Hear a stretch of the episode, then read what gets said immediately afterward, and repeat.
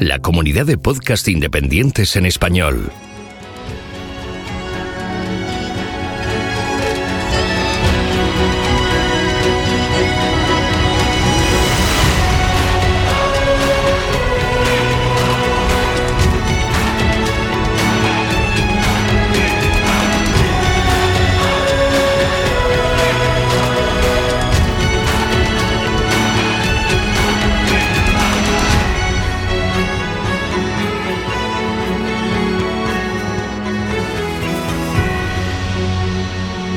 Bienvenido a GeoCastaway.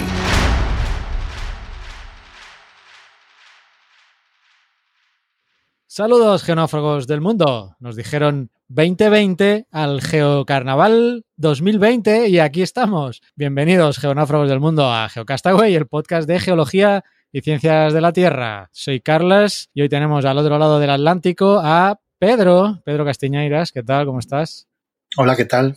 También está con nosotros Mario, el Lazar, que no sabemos nunca cómo se dice en Twitter. Saludos, Dino Perturbados. y obviamente pues está Oscar, que desde el mes pasado tiene un nuevo cargo, que es director de la zona eh, atlántica del mundo. ¿Qué tal, Oscar? No, no, perdona, dilo bien, Atlántico Norte. Director Geocastaway Atlántico Norte. O zona Atlántico, Atlántico Norte. ¿Y, ¿Y del sur cuál es? Eh, eso ya es cosa tuya o, o del centro, ¿no? yo, ¿Tú soy centro? yo soy la del Pacífico. Pues habrá que buscar a alguien del sur. No tenemos Será, nadie. será Fernanda. O Fernanda, claro, mira. Ah, mira, vale. Sí, está en Buenos Aires ella, ¿no? Sí, Pues sí. Ah, pues mira, ya está. Adjudicado. Tenemos- Así tenemos mascota femenina, que últimamente estamos muchas voces masculinas por aquí. mascota femenina, ¿has dicho? Más cuota. Más Ah, digo, digo, se nos ha ido un poco. No, no, no, no. A ver, Fernanda, yo también no, lo he dicho entendí. más cuota femenina. Suerte que es a mí a quien se le corta el micro. Madre mía, qué peligro. Y aquí intentando hacer las cosas bien y me destrozáis la vida. Sí, ves que hemos tardado poco en reventar el guion. Me corro un guion para nada. Pues nada, saludos geonáfragos y bienvenidos a este especial que realizamos en motivo del treceavo. Decimotercero. Ay, que no me sale ni una vez en la vida. Desde luego. Pues el décimo tercero. Es que no estudié, de pequeño no. Esto, esto yo me lo salté, pero mucho. Pues bueno, el décimo tercero carnaval geológico. Tenemos ya 13 ediciones ya de carnavales y estamos muy felices, hay que decirlo, que se haya recuperado esta tradición. Pero vamos a ver, para los oyentes que no, no se acuerden de esto del carnaval, ¿qué es un carnaval geológico? Un carnaval geológico es una participa- participación consistente en escribir pequeños artículos divulgativos relacionados con la geología o ciencias de la Tierra, que luego se enlazarán desde una página de resumen desde el blog anfitrión, que en este caso se, está hospedado por Rubén en la Roca Filosofal, que ya pondremos el enlace para que podáis acceder directamente. ¿El Rubén quién es? ¿Ese que hace dibujitos? Sí, así es, que le- últimamente la escuchamos también en, en el otro podcast de los fines de semana de Enciérrate con la Ciencia. Y pues eso, al final serán los lectores, tanto si han partici- ha participado como si no en el carnaval, quienes voten, opinen el cuál se les ha gustado más de, de todos los relatos o todas las participaciones. Y sobre todo será quienes disfruten aprendiendo cientos de cosas nuevas sobre esta maravillosa ciencia. Sí, esta es una iniciativa que nació en el año 2011 eh, gracias a un geólogo en apuros y que se fue realizando hasta el año 2015.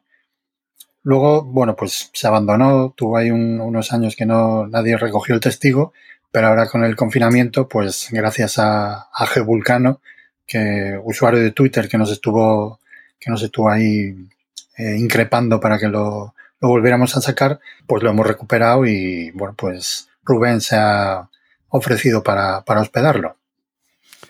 Pues sí. Eh, estamos eso, contentos de que esta iniciativa se recupere, a ver cómo evoluciona. Y nada, vamos a hablar un poco de geología, ¿no? Que es lo que nos toca a nosotros. Pues así es, así que vamos a hablar en esta ocasión, que no es un programa mensual, es un programa especial y único para el Geocarnaval. Habíamos pensado a raíz de la erupción de hace poco del Anak Krakatau, que además pues ha habido ya muchos magufos por ahí, apocalípticos y pseudocientíficos que están relacionándolo con el fin del mundo. No sé si habéis visto alguno que el hombre que predijo en el 2012 era un poco disléxico, que no era el 2012, se equivocó por los dos últimos números.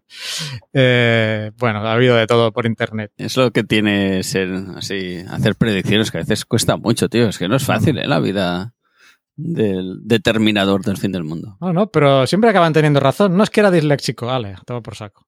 Pues nada, eh, pues a raíz de eso vamos a ver un poco de volcanes, eh, vamos a hablar de volcanes y también veremos pues si realmente se viene el apocalipsis o no. Venga, pues como siempre en la vida, lo primero es definir bien las cosas, que si no, no sabemos de qué estamos hablando. Así que vamos a ver qué, qué es un volcán. Pues un volcán que procede del, nombre del dios mitológico romano Vulcano, o Hefesto en el, griego, que era el dios del fuego, de la fragua, etc. Un volcán es una estructura geológica por la que emerge el magma que se divide en, lava y gases provenientes del interior de la Tierra. En ocasiones los volcanes adquieren una forma cónica por la acumu- acumulación de materiales de erupciones anteriores. Pues que sepáis que en la zona de Sicilia, en las Islas Eolias, que son unas islas así bastante moviditas, se encuentra también la isla de Volcano, que tiene forma de volcán, es un volcán, y os recomendamos mucho, mucho su visita. ¿Tú has estado por ahí? Tú estuviste en Italia, ¿no? En el Etna, creo. Eh, Yo en Italia he estado, sí, sí, y en Sicilia he tenido la suerte de estar. Muy recomendable. Ya sé que ahora que estamos encerrados es una putada decir que la gente vaya. Ay, no se pueden decir estas palabras, ¿no? Perdón. Es un- una mala praxis decir que la gente vaya de viaje, pero os- yo os lo recomiendo mucho. Es un sitio maravilloso. Y eso, en Sicilia ya tenemos volcanes, como por ejemplo el que has dicho, el pero aparte tenemos estas pequeñas islas que se llaman las Islas Eolias, que están todas ellas muy relacionadas con temas de volcanes. Y ya, ya te digo, hay una que se llama Vulcano, ya os podéis imaginar por qué, pero también tenemos Stromboli, que es un sitio maravilloso. A mí como geólogo me encantó. Y que define un tipo de erupción. Exacto, las estrombolianas, Sí. que son esas que van como a, a golpecitos. ¿no? Sí, Si no, vais- no son sí, de las más, no son de las más violentas, ¿no? No, si vas a Stromboli, yo ahora hablo muy de memoria, ¿eh? Eh, creo que eran cada 20 minutitos o algo así que hace como un pequeño, una pequeña erupción. Sí, son bastante rítmicas. Bueno, ¿queréis hablar un poco de, de la estructura? Ya sé que quizá centrándonos solo en un tipo de volcán es difícil, pero lo más a mano es pensar en un estratovolcano, aunque hay otros tipos de volcanes. No sé si quizás podemos centrarnos en esto. Porque hay otros volcanes, como por ejemplo Hawái, que es un volcán en escudo, ¿no? Y quizá no, no representa tan bien lo que sería la estructura típica de capas de volcán con su chimenea, su cámara magmática, eh, las fisuras. Ya he dicho, ya he dicho varias palabrejas. Y has dicho alguna palabreja, ¿no? Cámara magmática, yo diría que lo eso es común, eso es común, sí. Eh, casi todos los volcanes seguramente tienen su cámara magmática debajo, que es donde se acumula el magma antes de salir, ¿no? Que, por cierto, aclarar, cuando ese magma sale a la superficie, se convierte eh, en el lava, nombre ¿no? de lava, ¿eh? No confundir, porque a veces ah, hablan de magma en la superficie, pero eso no es magma, es lava. No, una vez que ha perdido los, los gases y los fluidos que lleva contenidos, no, ya hablamos de, de lava propiamente dicha. El hecho de estar, yo siempre lo digo, eh, eh, cuando está en contacto con la atmósfera, ¿eso es correcto decirlo así o, o estoy diciendo una barbaridad? Bueno, y el vulcanismo submarino también. eh, ¿Ves? Ya, ya me he cargado una opción. Claro. Digamos que está. eh, Ya decía yo que era una interior, barbaridad. Fuera del interior. Sí, en vez, de, en vez de estar encajado, a lo mejor que tiene más, mucha más presión cuando llega a un entorno que tiene un poco menos de presión. Incluso siendo para el submarino que tiene una presión muy alta, pero supongo que será inferior a la que pueda tener dentro de, de la corteza. Pero ¿cómo va a haber un volcán submarino? Eso se apaga al momento, ¿no? Yo Creo que me la estáis colando, ¿eh? No. Las dorsales están ahí también, o sea que. Sí, sí. No, que a mí eso es una cosa que me llama mucho la atención, que, que de repente se sorprende todo el mundo de que hay un montón de volcanes haciendo erupción, pero si supieran que debajo del mar hay muchos más, yo no sé qué les pasaría. O sea, a lo mejor, no sé, colapsarían ellos, formarían una, una enorme se, se paran, ¿no? Porque, por ejemplo, ahora has dicho la dorsal. La dorsal es, es un único volcán corrido. Mm. No sé cómo decirlo, ¿eh? Como una zapata corrida que dicen en, en construcción. Eh, es un solo volcán a lo la- fisural, ¿no? Entendería. Fisural, sí. Pero no, no creo que sea. No, porque las, las dorsales normalmente están segmentadas. Entonces, bueno, posiblemente. mm, Sí, no, fuera- toda, toda la dorsal centroatlántica entiendo que no es solo un volcán. Pero me No, invento, el sector 27B Ya. debe ser todo un, un volcán o, o- Pues, pues no sabría qué decirte, la verdad. Ahí, ahí me has pillado. Yo es que Pero. Es que estamos más hablando quizá de los movimientos de convección que se producen, ¿no? No, pero, pero, o sea, está claro que hay, que hay vulcanismo submarino. O sea, en las dorsales hay vulcanismo activo. ¿eh? Lo que no sé es mm, qué, qué frecuencia tiene ese vulcanismo y si se considera cada, cada cuánto se considera un edificio. En fin, todo eso no, no lo tengo muy claro, pero vamos. Que, Mira, tenemos, tenemos que buscar un experto en dorsales un día y hacer este tipo Sí, ¿no? Las oceánicas. Seguramente, pueden- sí, estaba yo pensando en ellas, que seguramente tengan más, más idea o alguien que trabaje en geofísica en Canarias también, que bueno, no es, no es una dorsal, pero Pero tiene el mar cerca. tiene una parte submarina, o sea que, claro. Sería más sencillo pensar a lo mejor en, en Islandia, que es está justo es la, es la dorsal realmente y el vulcanismo no está siempre siempre activo, no tienen siempre erupciones. Estará debajo, cuando rompa un poco por la superficie, pues podrá salir algo por las fisuras, pero no está siempre, siempre, siempre saliendo. Sí, no, está claro. Yo me imagino eso como una gran fisura, ¿no? El típico volcán fisural, ¿no? Que en Islandia han habido casos bastante recientes. Pero claro, depende, no me, no me imagino, al ser bajo el mar, no me imagino qué tan grande debe ser ese, esa fisura, ¿no? Si, si toda ella está en funcionamiento a la vez, cada, me invento, ¿eh?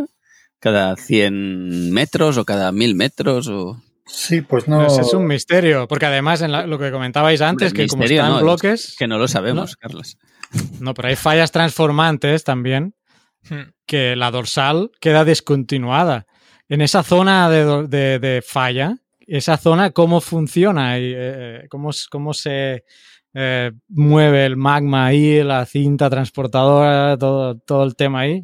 Es algo todavía que no... Yo me acuerdo haber, haber leído artículos al respecto hace años ya, cuando hice el Erasmus. en- quizá por eso no me enteré porque lo leí en inglés. Pero que era un, un punto ciego, ¿no? De esos de, bueno, ¿qué está pasando aquí? También cuando hiciste el Erasmus hace 20 años, quizá la, la ciencia ha avanzado más y ya lo sabes. Pues envíame el paper que, que me solucione el problema. No, pero mira, se lo comentaremos a las oceánicas o a algún geofísico, como decía Pedro, y a ver si nos, nos pueden guiar un poquito. Y otro tema fascinante de las dorsales es eh, cuando se estudió pues, el, el movimiento de las placas tectónicas y vieron eh, toda la, eh, todo el material que se, cuando se iba enfriando y se iban orientando eh, los minerales en función del norte magnético de cada época y pudieron eh, ir eh, bueno, estudiando y cómo el material más nuevo estaba más cerca de la dorsal y el más viejo lejos, ¿no? Y pudieron ver cómo el material se iba renovando. También es un tema fascinante. A ver, volvamos a lo que es un volcán. Estamos diciendo, tenemos una cámara magmática debajo, que es donde se acumula el, el magma, ¿no? Antes de salir. Como en algún momento has dicho, una chimenea, ¿no? Por donde asciende el magma hacia arriba. Principalmente porque puede haber fisuras. Exacto. Pero bueno, entendemos que de esa cámara magmática para arriba tiene que salir un- una chimenea para arriba para emitir el magma. Y ese magma cuando sale fuera lo transformamos en lava, ya sea en el aire o en el agua, y eh, fluye por los lados. Puede fluir de manera muy fácil, ¿no? Como sería lo que tú has dicho antes, un volcán escudo, o puede fluir de una manera más explosiva conforme vaya avanzando, ¿no? O incrementando su acidez. La acidez es el contenido de dióxido de silicio, ¿no? Sí, claro. Lo que, lo que va ocurriendo en la cámara magmática es que se van cristalizando eh, los minerales primeros de la, de la famosa serie de Bowen, ¿eh? esa que no sale en Netflix. Y, y entonces, bueno, pues Podrían se, poner ahí, lo podrían poner, a ver si alguien la clica. se van, se van, eh, pues eso, van cristalizando el olivino, el piroxeno, todos estos en orden, ¿eh? siguiendo la serie de Bowen. Y esos minerales, claro, como son los primeros de la serie, son pobres en sílice, pues van quitando eh, magnesio y hierro del, del magma y van dejando silicio. De tal manera que a medida que van cristalizando eh, estos minerales primeros de la serie de Bowen, el magma por sí mismo, por la simple evolución, se va enriqueciendo en, sílice. De manera que van cambiando sus propiedades, porque el contenido en silicio es em, determinante a la hora de, del valor de la viscosidad del magma. ¿eh? Cuanto más sílice, más viscoso es, y cuanto más viscoso, más le costará fluir y más explosivo será también. Eso imaginaos, hay un, hay un juego, hay un, experimento muy chulo para hacer con, con estudiantes que es con lacasitos. ¿eh? Tú coges un montón de lacasitos de muchos colores y dices, venga, los rojos son el olivino. Y vas quitando los rojos y vas viendo cómo el magma se va empobreciendo en olivino y se va enriqueciendo en los otros colores. ¿eh? Pues este proceso es, es muy parecido. ¿eh? Oye, ¿quién se come los lacasitos? Pues el que saque la mejor nota, supongo. no lo sé. El profesor. Yo estaba pensando en eso. que normalmente es el que suele tener la mejor nota, claro. Pues bien, tenemos eso, ¿no? Eh, este es magma que se va diferenciando en función de si asciende más rápido o menos rato, si está más rápido ahí que van precipitando las cosas en esa sopa o no. En función de esto tenemos un, tipo de volcanismo o no, por eso, por su acidez y eso formará eh, edificios volcánicos diferentes. Pero sí que tenemos eso, la cámara, la chimenea que sale y el material saliente, ¿no? Eh, en el material saliente tendremos eh, trozos de lava grande y trozos muy finitos que pueden ir mezclados con el gas, ¿no? Que eso se le llama gas volcánico, ahí sí que me pierdo. Bueno, pero tú estás hablando de, material de tipo ceniza o de sí, la ceniza, claro, todo ahí mezclado, ¿no? Lo que, sí. La, mezcla en general se llama la tefra, pero eso ya es cuando... Más bien. ¿La? ¿Perdón? Yo, bueno, por lo menos a la roca, eh, forma, a la roca volcánica formada por fragmentos eh, de roca, se le llama toba. Toba. No, la tefra. Eh, Carlas, tú esto lo tienes más. Esos son los piroclastos. La, sí, la tefra es más disgregable. cosas como una mezcla muy poco cohesionada, ¿no? De diferentes materiales, granometrías. Sí, eso le llamo yo la tefra.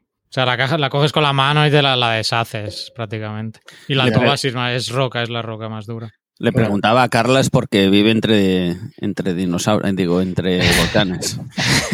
Sí, pero yo soy hidrólogo, ¿eh? Tampoco. Tú tampoco. Tú eres de los míos, que los volcanes bien lejos, ¿no? Bueno, no, no, si los tengo cerca, pero, pero que no soy volcanólogo, vaya. Pues bueno, no sé si hemos explicado qué es un volcán, pero bueno, ahí, ahí tenemos un poco eso, ¿eh? Cámara magmática, chimenea que sube para arriba, eh, lava que va saliendo y que va conformando el edificio. Que el problema viene cuando no sale bien, que cuando se ha, se ha, vuelto muy ácida y es muy viscosa y se, se, forma tapones y aumenta la presión interior. Que puede si tienes suerte, puede salir por una fisura lateral, formar un cono adventicio y si no, podemos tener un problema mayor y empezar a, ejercer una presión sobre lo que es el edificio volcánico.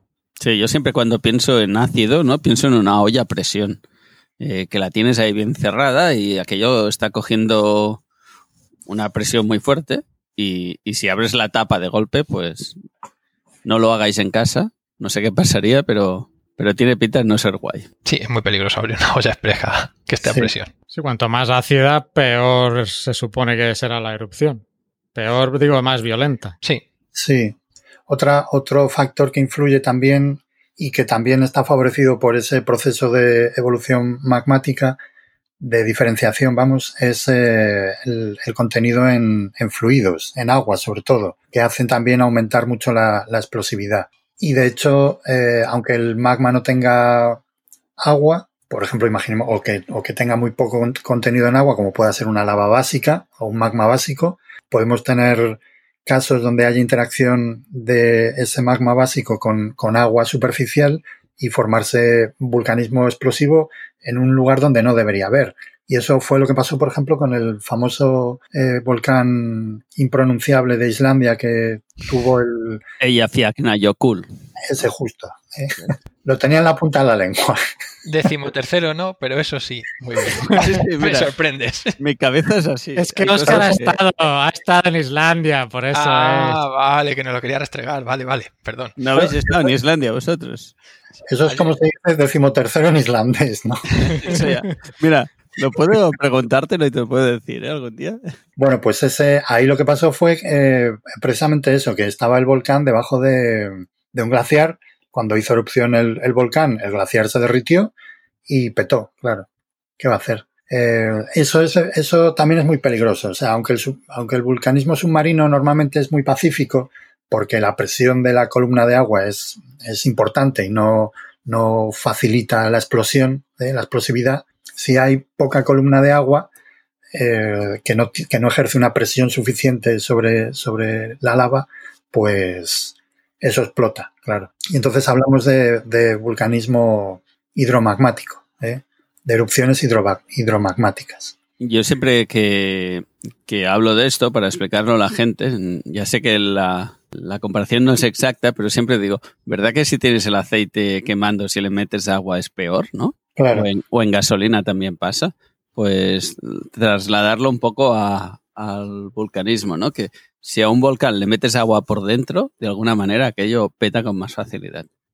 Sí, yo de hecho tengo, les pongo a mis alumnos cuando hablo de, las propiedades del agua en, el, en, el- en ambientes metamórficos, les pongo un, un vídeo donde se ve a un tipo echando agua encima de una, de una sartén que está ardiendo y cómo se produce la explosión, ¿no? Entonces eso lo explico con un diagrama donde pongo el- la variación del volumen molar del agua en función de la presión y pues que se ve que, que a muy alta presión apenas varía el volumen molar del agua y a muy baja presión pues varía muy rápidamente. Entonces lo que ocurre es que cuando calientas el agua muy rápidamente, a muy baja presión, su volumen aumenta de manera, eh, Brutal, digamos, sí, catastrófica, ¿no? Por decirlo de alguna manera. Y explota, claro. O sea, es el equivalente a una explosión. Sí, de hecho, los cráteres que dejan las, las explosiones hidromagmáticas estas son, son gigantescos. Sí, Pues sí. Si queréis, podéis ver uno aquí cerca en, en España, en Ciudad Real, en el campo de Calatrava. Ahí hay vulcanismo, sí, hidromagmático. Y luego nosotros, eh, ahora ya sabemos que en septiembre iremos al campamento de Almería, por fin, porque no podemos hacerlo ahora, cuando estaba planeado. Y ahí en Cabo de Gata, pues también hay ejemplos impresionantes de, de vulcanismo muy explosivo, ya de por sí explosivo, porque son lavas bastante ácidas, pero en algún caso se ve también interacción con el agua. Y bueno, pues eso, son, son muy espectaculares. El vulcanismo que comentaba Mario es de la misma edad que el de, de Cabo de Gata, de posalpino, por decirlo de una manera. Sí, es, es, mm, es bastante moderno. No sé, no está relacionado porque no mm, son ambientes ligeramente diferentes, porque el vulcanismo de, de, Cabo de, de Campos de Calatrava es, es absolutamente intraplaca, o sea, ahí no hay ningún tipo de, de nada. Y, en, y el vulcanismo de Cabo de Gata está relacionado con, Un intento de secesión, dilo. no, un- una el des- ¿cómo se llama? El desmantelamiento del edificio orogénico bético. Cuando, cuando las béticas eh, empezaron a colapsar por, por la acumulación de, de- de material, se, se empezaron a caer, digamos, a caer. O sea, grandes volúmenes de roca hacia, hacia los lados del, del orógeno y eso generó, bueno, pues un adelgazamiento de la corteza y, y por tanto un hueco por donde el magma podía pasar. Entonces, bueno, ahí se ve claramente en los modelos geofísicos, se ve muy bien en esa zona como la corteza está prácticamente adelgazada a la mitad de lo que hay en, en medio de, de las béticas. ¿eh? Si las béticas tiene, pues yo qué sé, pongamos 40 kilómetros de profundidad la corteza, pues en la zona de Cabo de Gata es, son 20 kilómetros. ¿eh? Entonces, pues bueno, ese vulcanismo es muy interesante porque, porque al ser calcoalcalino, que es un tipo de, química que tienen los, algunos, algunos volcanes, ese tipo de vulcanismo se suele asociar a zonas de subducción. ¿eh? Entonces hubo gente que relacionó ese vulcanismo con eh, el orógeno bético, con la formación de una zona de subducción durante la orogenia alpina en las Béticas. Pero cuando se dispuso de edades, se vio que, no, que era muchísimo más joven, ¿eh? que el orógeno bético era a lo mejor, bueno, yo qué sé, de, mediados del Cenozoico y el vulcanismo eh, de Cabo de Gata, pues a lo mejor tiene tenía miocénico, ¿no? Debe ser. ¿Cómo? Miocénico debe ser de. Sí, mioceno incluso o incluso posterior. ¿eh? Sí, o sea, tenía como, yo qué sé, entre 10 y 20 millones de años más jóvenes. ¿eh? Entonces, pues no, no estaba relacionado. ¿eh? Bueno, que son, que son 10 o 20 millones de, de años arriba o abajo. pues, pues, aunque parezca mentira, es muchísimo tiempo.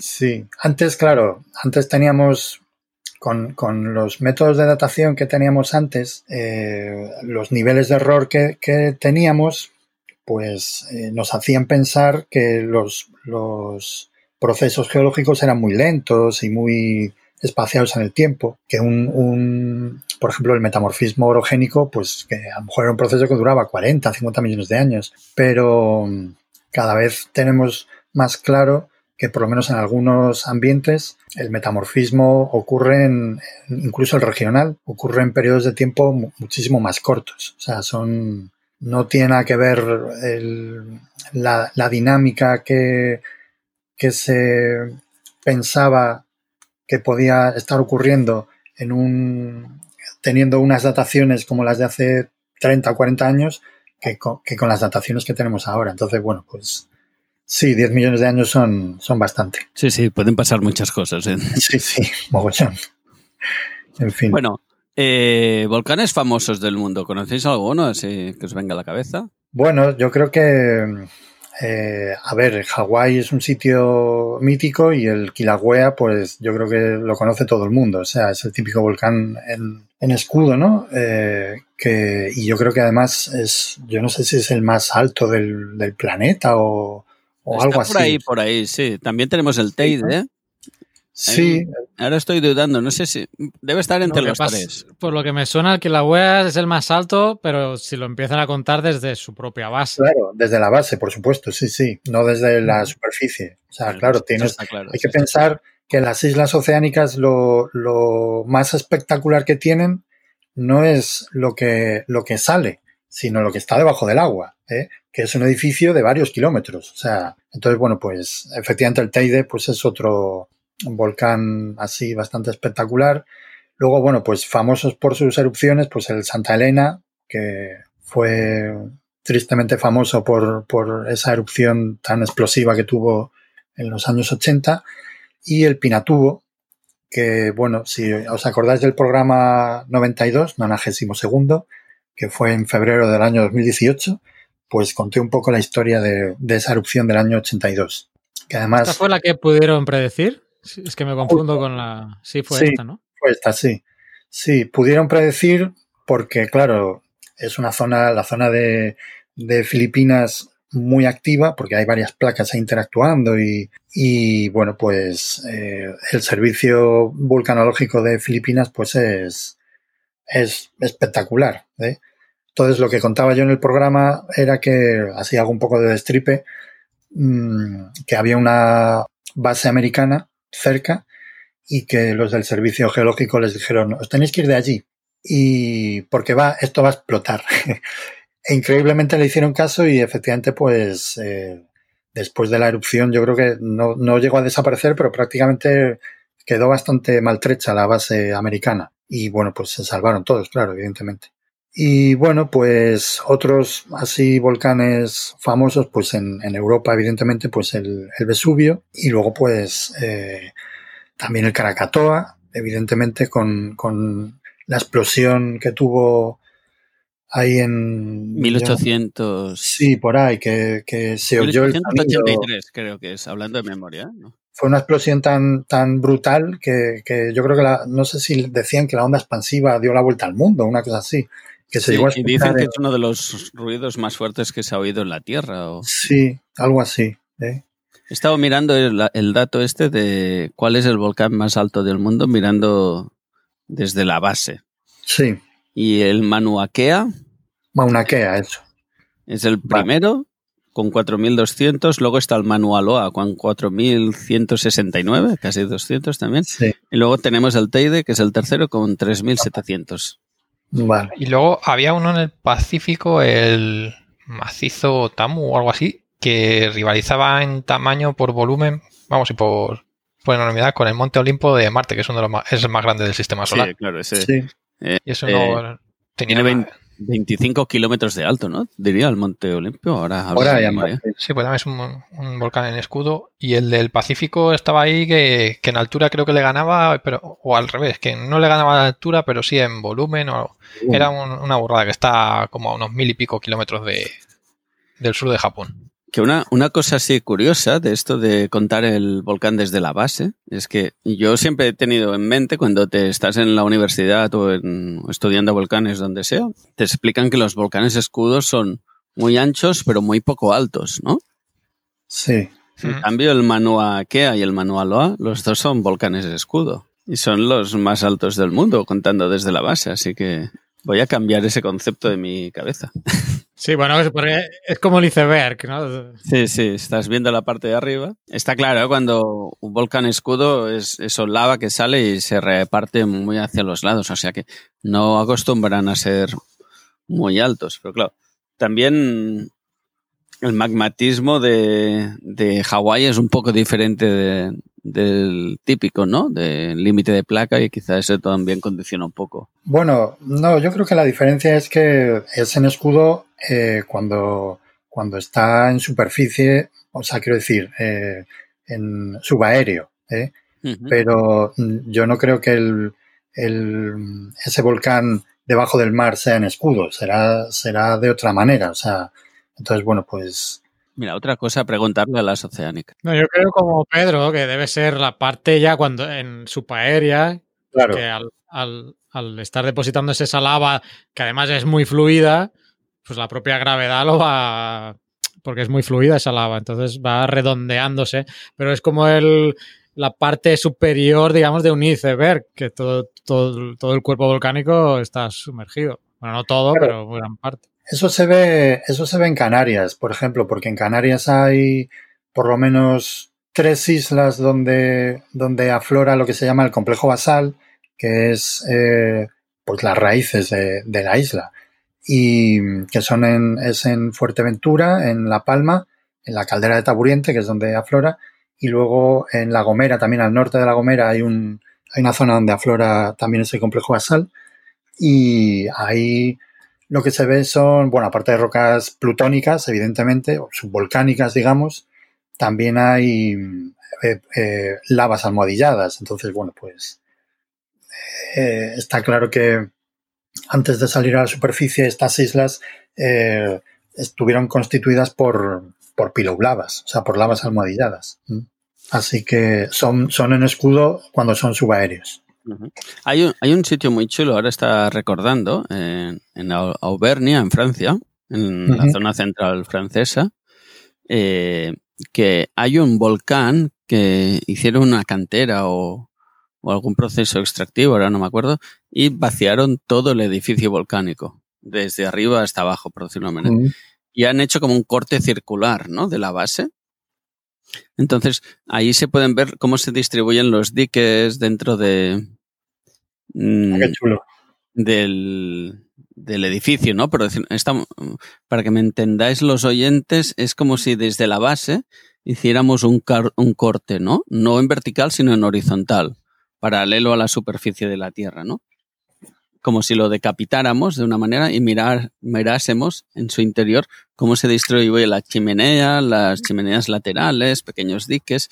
Y es un sitio, os lo recomiendo, si alguna vez estáis por el centro de Francia, mm, una zona volcánica muy recomendable para visitar. algo parecido, si queréis ver para ver que se ve claramente el estratovolcán, en, aquí en Ciudad Real, en, Cerro Gordo, como se utiliza como cantera de, material puzolánico, eh, tiene un corte perfecto el, el volcán y se pueden observar todas las capas que hay mezcladas de ceniza, de, se ven bombas volcánicas, hay lapilli, hay de todo. Es un sitio muy interesante, además se puede visitar con, con acompañante que te va explicando todo y me merece la pena porque Bueno, ves el eso volcánico. antes del confinamiento, ahora tienes que visitarlo solo, seguramente. Bueno, eso sí, eso te Debe tienes que ser parecido a- al Crosscat, ¿no? Al Crosscat, ¿no? por, por la zona de Girona, que ese, bueno, es el famoso, que han hecho corte ahí de corte de, corte de pastel ahí, también se ve todas las capas. Sí, sí, sí. Nadie está por la zona de Cataluña, en la zona de Olot. Hay también una zona volcánica ligada también un poco a, lo que estábamos hablando de la. Es el mismo magmatismo que el de Au- Auvernia. Y, y, y eso, tenemos un volcán que está cortado. También había una actividad extractiva, pero ahí sí que tenemos un corte vertical.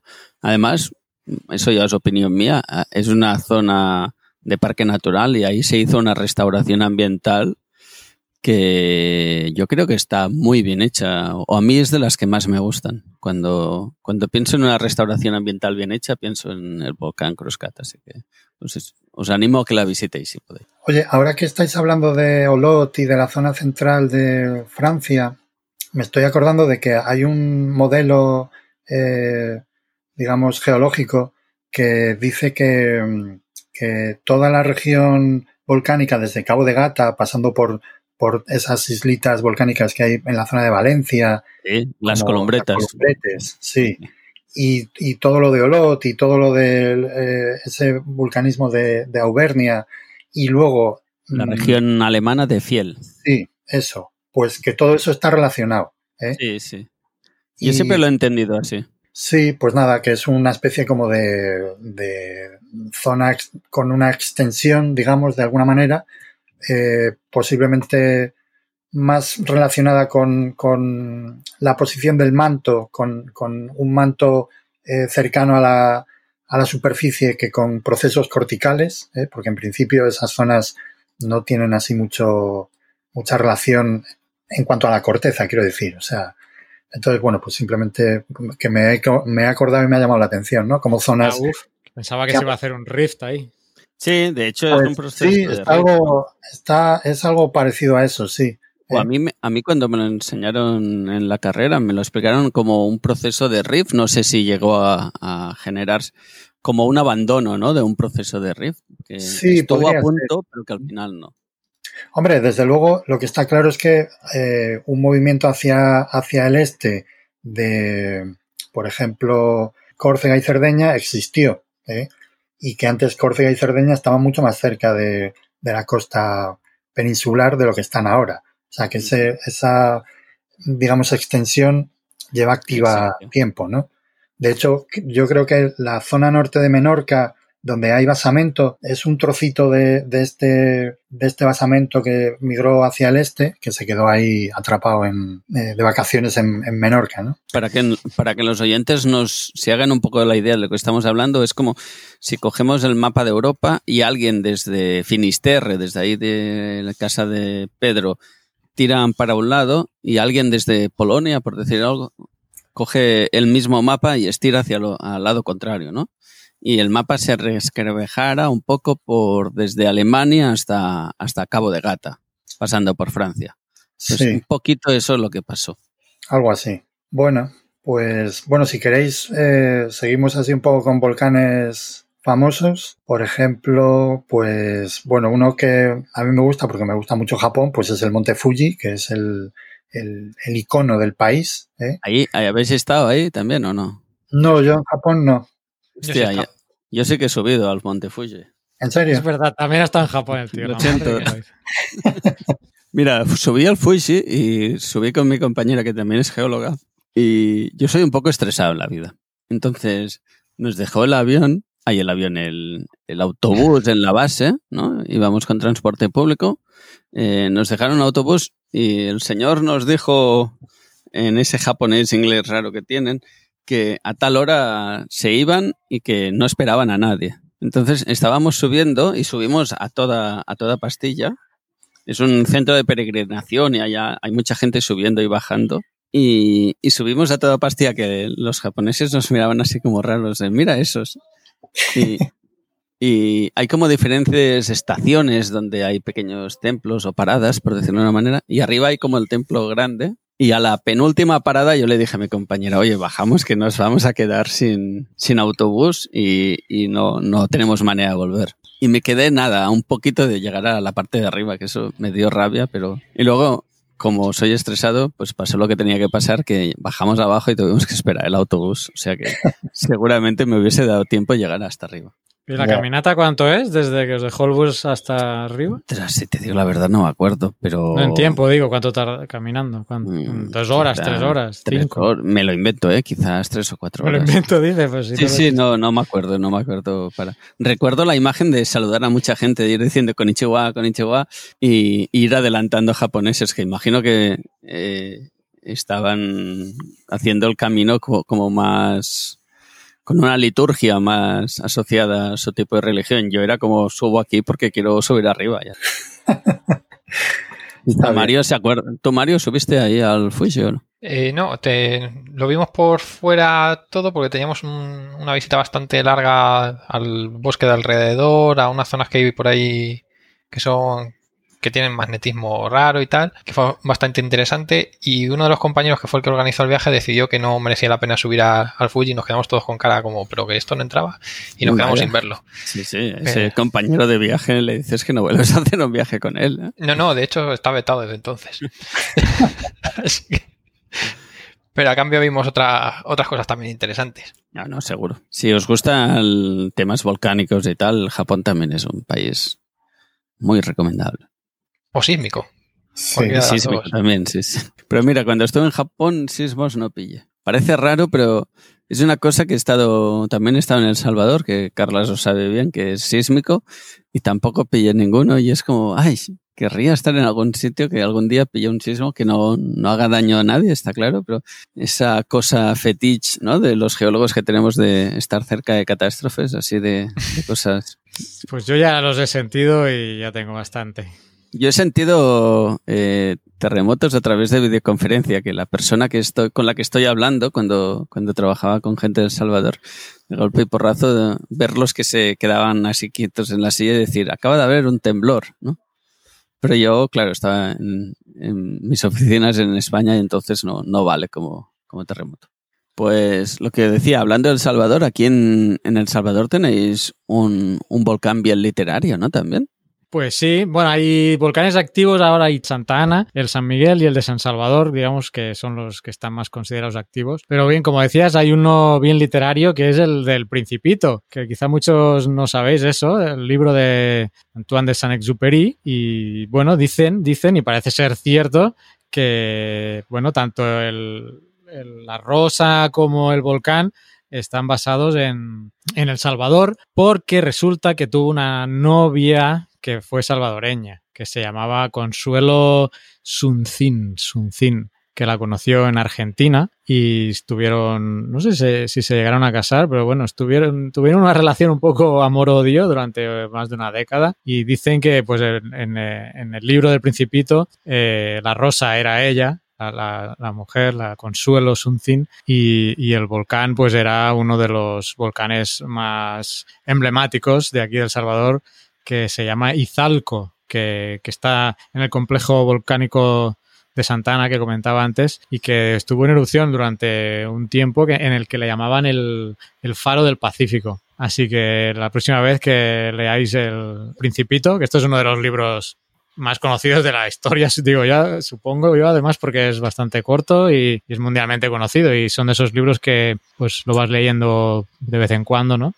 Pues pensad que, que el volcán que, que, aparece pues estaba inspirado aquí en, en, El Salvador. Pues bien, otro, otro volcán conocido también en literatura, yo creo. No sé si habéis leído El viaje al centro de la Tierra. De, Julio Verne de Julio Verne. Ahora no me salía, iba a decir. Yo, yo, estoy diciendo eso y creo que no lo he leído, pero bueno, eh, he visto la serie por la tele, eso vale. pues bien, también eh, acceden a, al interior de la Tierra a través de un volcán, un volcán visitable que está también en, Islandia, que se llama Snæfellsjökull. Te ha salido mejor el otro, ¿eh? Sí, es que este era parte del, del, guion de Pedro, pero he dicho, voy a salvarle de este problema. Iba, iba a ceder. que sepas que he tomado la, la, iniciativa por eso, he pensado. Este debe, le, ser, debe ser 93, seguramente. Seguramente.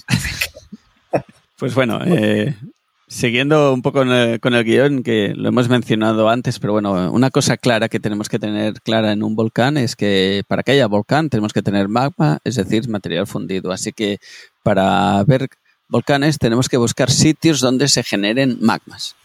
Y tenemos diferentes puntos de generación de magma que en general podemos resumir en los límites de placas divergentes o zonas extensionales como los rifts que ya habéis mencionado antes y los límites de convergentes o de subducción que se generan con los planos de Benioff y más Sí, no. la aportación del agua. No sé si habéis, tenéis la, la imagen en mente, ¿no? De cuando chocan dos placas, una se va por debajo, ¿no? Estoy hablando, simplificando mucho, la más densa, baja por debajo y en esa zona de fre- fregamiento, de friegue que hay entre una placa y la otra, Fricción. De fricción, gracias, no, friegue no, no cuelan. Mis traducciones al castellano son... Algún día tenemos que hacer una edición de todas las barbaridades que he dicho. Pues esa, esa zona de fricción que está, ahora no me acuerdo, son unos 20 o 30 grados, ¿no? Pedro, quizá. Bueno, depende de, Depende de- Sí, de la depende. De hecho, Bueno, puede pues- cambiar con el tiempo, porque aquí en El Salvador el, la- el plano ha, ha variado a lo largo de la historia geológica. Eso suele ser también eh, motivo de generación de vulcanismo, también. Exacto, exacto. De hecho, hace tiempo el vulcanismo estaba más hacia el norte del país, más al Y- interior de la placa, ¿no? Por decirlo más hacia, sí, más hacia el Caribe, digamos, más hacia el interior, sí. Y con el tiempo se fue inclinando y el vulcanismo se ha ido El vulcanismo Sí. entra. Se ha ido inclinando más y el vulcanismo se ha ido moviendo hacia más eh, el Pacífico, por entendernos. Bueno, Eso aquí en El Salvador. sí, sí, y, eh, creo que en, en Chile y esa zona también, ese límite de placa también se ve algo parecido. En general, toda la parte eh, occidental de América está, tiene esa situación, ¿eh? grosso modo. O sea, y por el otro lado del Pacífico también sería lo que, lo que se ha puesto ahora tan de moda, que es el cinturón de fuego. ¿eh? Eso que ahora todos están descubriendo, pues eh, nosotros ya lo conocíamos. ¿eh? Y eso es simplemente la placa pacífica que está subduciendo por, para todas partes. O sea, Subduce a saco. a, a, a tutiplén. Sí, lo que ocurre es que, claro, esa, esa placa oceánica que está subduciendo, eh, cuando salió en la dorsal, ¿vale? O sea, nos, nos estamos volviendo al, al, origen de esa roca, pues, claro, se, se empapó de agua, digamos, ¿no? De, los minerales y, y, la propia roca se llenó de agua. Está bien empapadita. Sí, ¿eh? entonces a medida que se va alejando de la dorsal, pues se va haciendo, se va enfriando, se va haciendo más densa y en un momento dado, eh, a, una, a una distancia X, pues de repente eh, se comie comienza la subducción ¿eh? y entonces empieza a meterse en el interior de la Tierra con un ángulo el que sea, que es variable dependiendo de su velocidad, ¿vale? Bueno, el caso es que a medida que va metiéndose en el interior, pues el agua deja de estar cómoda en la roca, ¿eh?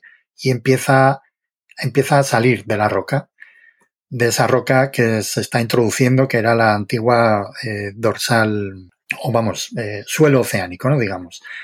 Y bueno, pues esa, esa agua que sale de, esa, de ese suelo oceánico, metido en el interior de la Tierra, lo que provoca es eh, que disminuya la temperatura de fusión de las rocas de alrededor y entonces se produce una fusión eh, generalizada. Como ese material fundido, ese magma, es menos denso que la roca más de alrededor, pues lo que hace es ascender. Por eso, siempre asociado a una zona de subducción, pues tenemos lo que se llama un, arco volcánico o una zona de vulcanismo activo. ¿eh? Os tenéis que imaginar la, la extensión que decía Pedro del magma, como las botellas, hay las lámparas esas de lava que muchos tenéis en las habitaciones o habéis visto en alguna tienda de estas de diseño a veces, que, ¿no? Cuando la giráis, que sube como una burbuja, ¿sí? pues un poquito más lento, pero sería una cosa similar. Pues sí, algo así. ¿eh? Y bueno, pues nada, eh, ese es el, uno de los principales eh, ambientes geológicos donde hay, donde hay vulcanismo. Por eso se llama el cinturón de fuego, ¿no? Porque toda esa zona de subducción Claro. Todo ella va asociada a esos, frega, a esos fricciones, perdón, hoy voy a aprender esa palabra, a esa fricción y genera eso, ese magma fundido. Entonces va ascendiendo hacia arriba y forma el volcán. Y luego, para finalizar, tenemos otro tipo de eh, formación de magmas que serían los hotspots, ¿no? Los puntos calientes. Siempre digo que es como si tuviéramos una, una resistencia de estas de cocina en un sitio fijo y le va pasando la tierra por encima y va fundiendo lo que hay encima suyo, ¿no? Básicamente. Que es el caso de Hawái. El ejemplo. Yo siempre tengo la, curiosidad, el magmatismo de, la zona del Teide de Canarias también está asociado a un hotspot o no es? Mm. Uy, lo que has abierto ahora. Vale, vale. lo preguntaba al azar, ¿eh? porque es una cosa que siempre a mí me sale decir eso, pero digo, no sé si lo estoy diciendo bien. También lo oigo de Islandia, ¿no? Que Islandia es dorsal, pero aparte es hotspot. Claro, a ver, el tema de los, de los puntos calientes Mm, evidentemente es, cierto que son zonas de, vulcanismo muy activo donde en principio no debería haber, pero, pero en un momento dado de, la historia de la geología se pasó de, igualar hotspot con, con pluma mantélica, ¿vale? Y ahí ya, eh, la, ahí ya la liamos. Bien. Ahí hay problemas, ¿no? Sí, porque no, eso no, no es cierto. O sea, en Canarias no cuadra el modelo eh, al 100% de una pluma mantélica, ¿eh? por, por, varias razones, no solamente geoquímicas, sino también de temporales, de localización del vulcanismo, en fin. En Canarias, además, el, hay un, o sea, es, un, es una zona muy complicada porque, porque estás justo al lado de, la corteza continental, o sea, eh, Fuerteventura se apoya, la parte oriental se apoya prácticamente en, corteza transicional, ¿eh? no, es, no es corteza oceánica, pura. ¿eh? Luego, además, em, yo creo que ahí ha jugado también un papel muy importante eh, la apertura del Atlántico en su día y, en general en todas las islas que hay en esa zona de, del este del Atlántico las Azores, más al sur Cabo Verde y...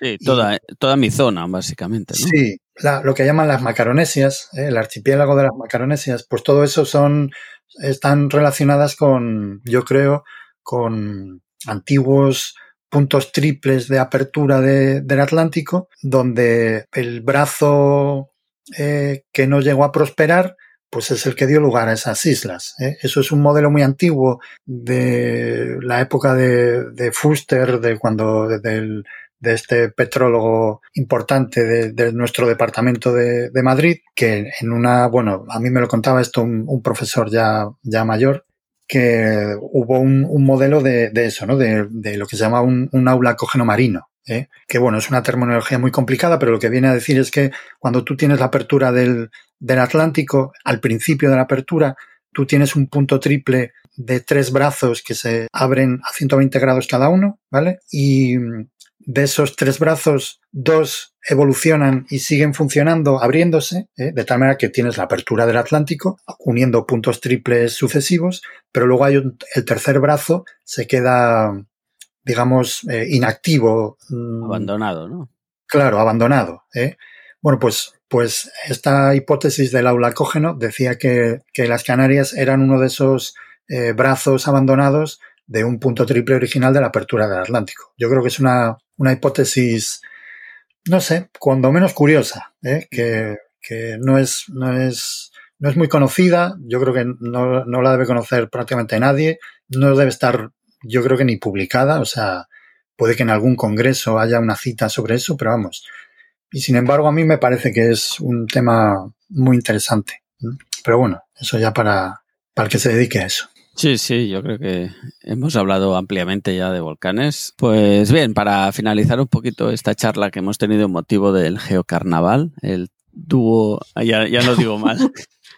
Dile un islandés que te va a salir mejor. mi cabeza estaba pensando otra vez treceavo, es muy fuerte esto. Décimo tercero. Décimo tercero, gracias. disculpen mi, nefasto. Sí, es que no estaba yo tampoco atento, pero bueno. No pasa nada. Pues este decimotercero carnaval, pues un poco había motivado el tema eh, eh, todas las noticias que había habido sobre el volcán Anak Krakatau, ¿no? Así que, eh, no sé, hablamos un poquito de él. No sé acaso que hablemos mucho de, de volcanismo y no, no comentemos nada.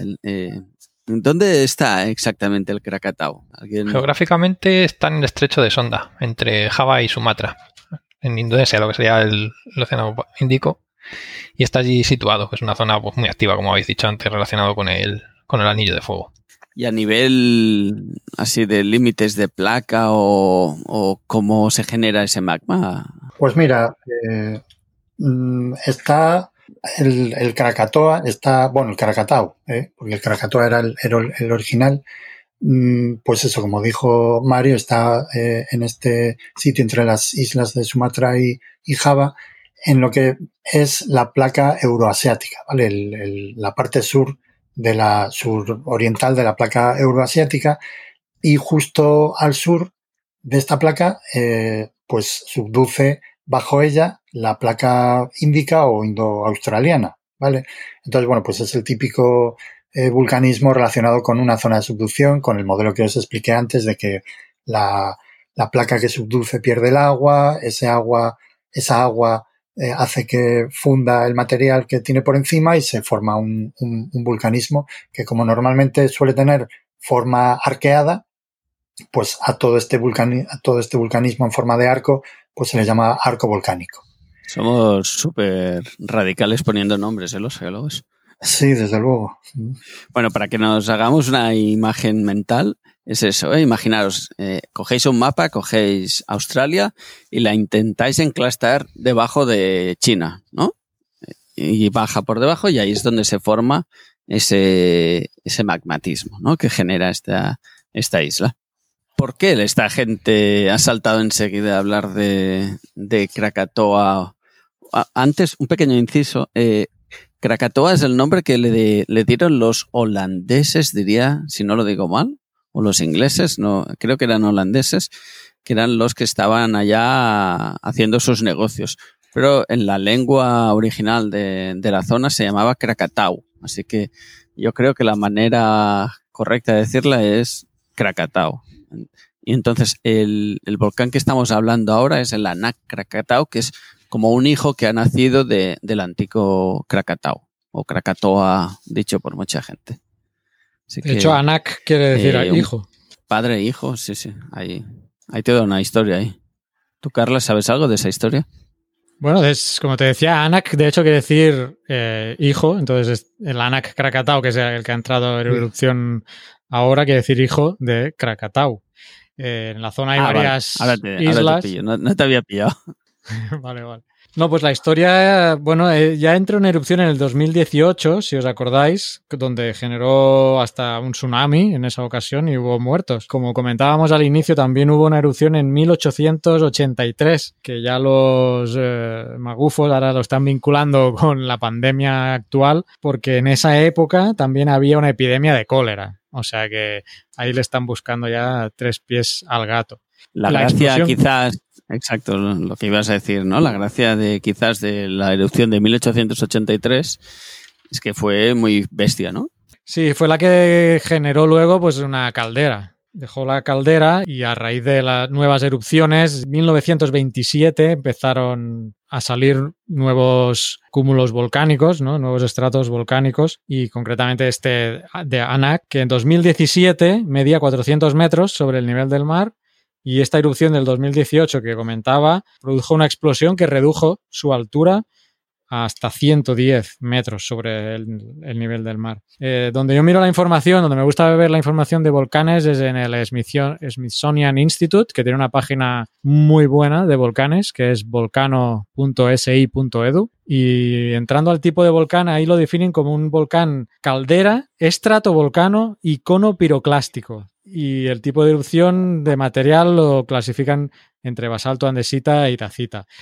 Los tipos de volcanes, entiendo es que como es todo un complejo volcánico, supongo que han juntado los diferentes estratos que había ahí, porque como digo, la erupción antigua produjo una caldera volcánica y de ahí que mantengan que se trata de una caldera y, ahora te, y la, de, la actual se referiría a lo que entendemos más comúnmente como un estratovolcano, que es emisiones, eh, erupciones eh, constantes que van haciendo que el cono vaya aumentando, ¿no? Ese sería el estratovolcán. Cuando Carlos está diciendo una caldera, se refiere a que había un volcán allá en 1883, eh, entró en erupción, como hemos hablado antigua, a- anteriormente en, el- en este podcast, entró agua por allí, o sea que la, la situación fue animada, por decirlo de una manera, e hizo que el volcán tuviera una explosión o una erupción bastante violenta, ¿no?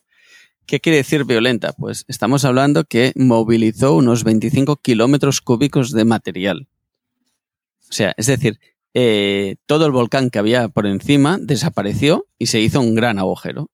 Y todo ese material salió por los aires.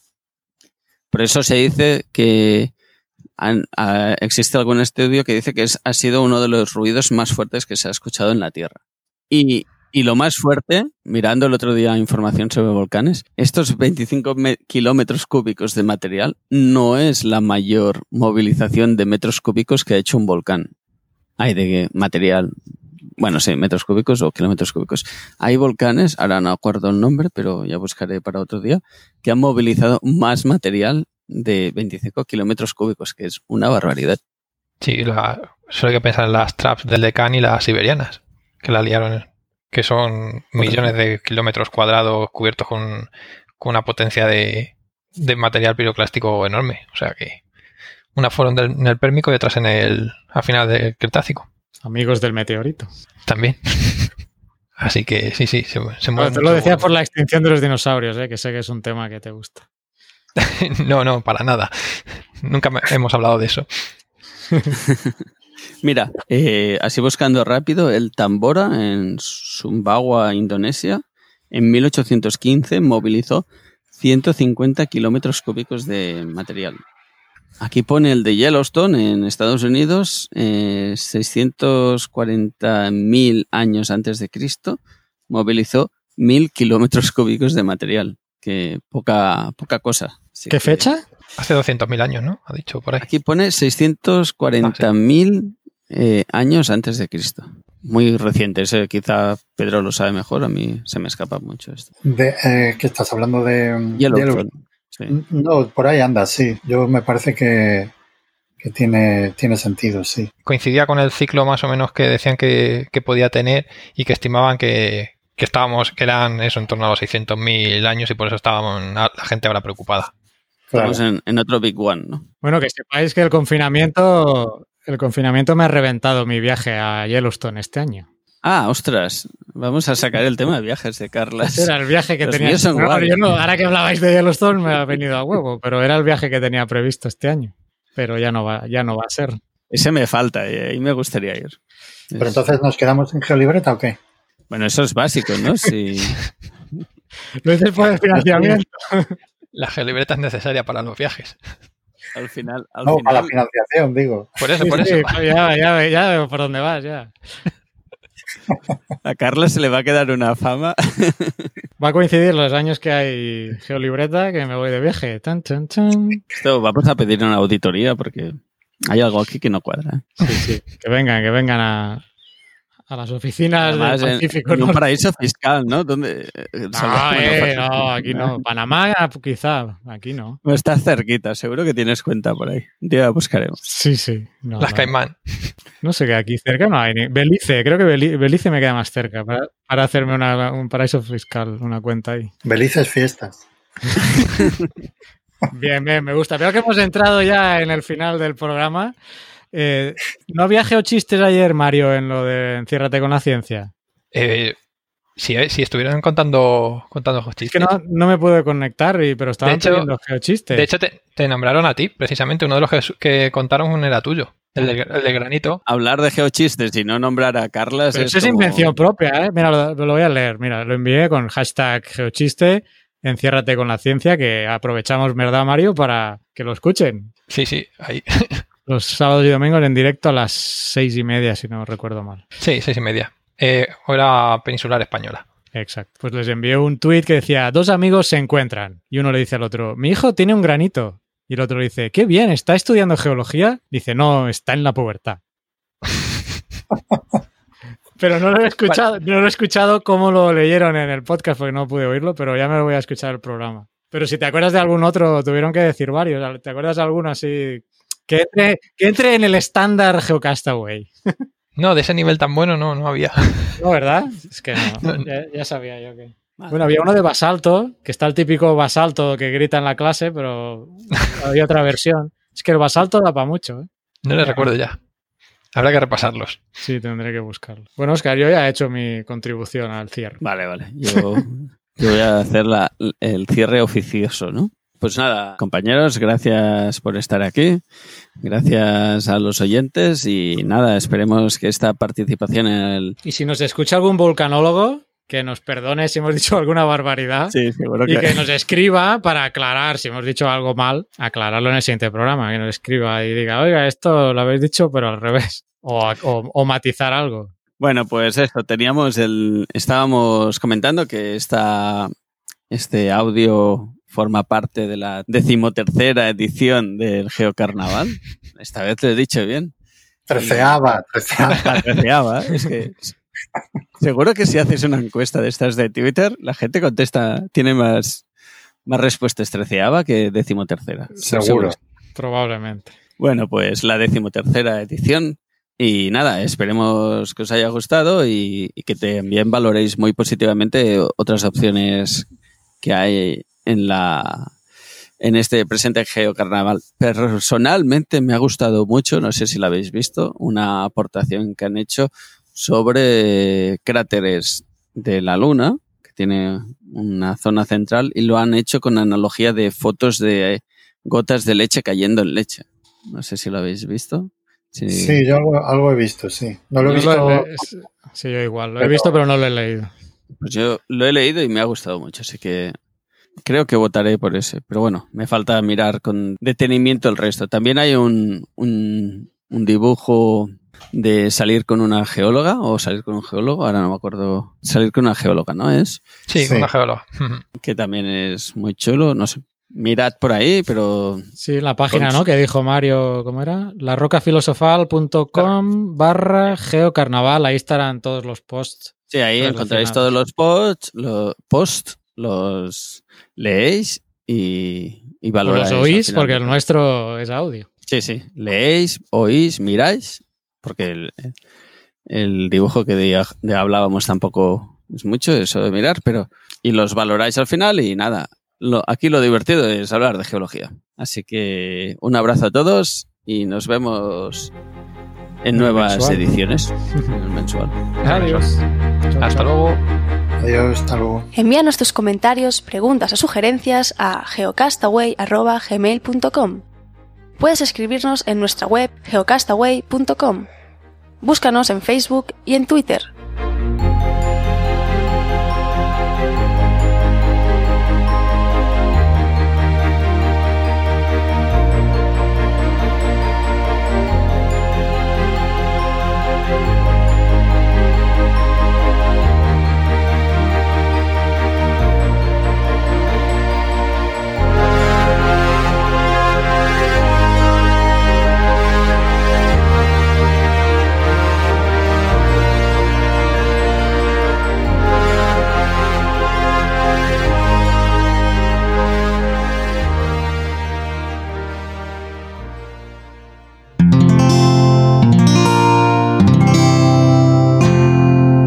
Puedes escuchar más capítulos de este podcast y de todos los que pertenecen a la comunidad Cuonda en cuonda.com.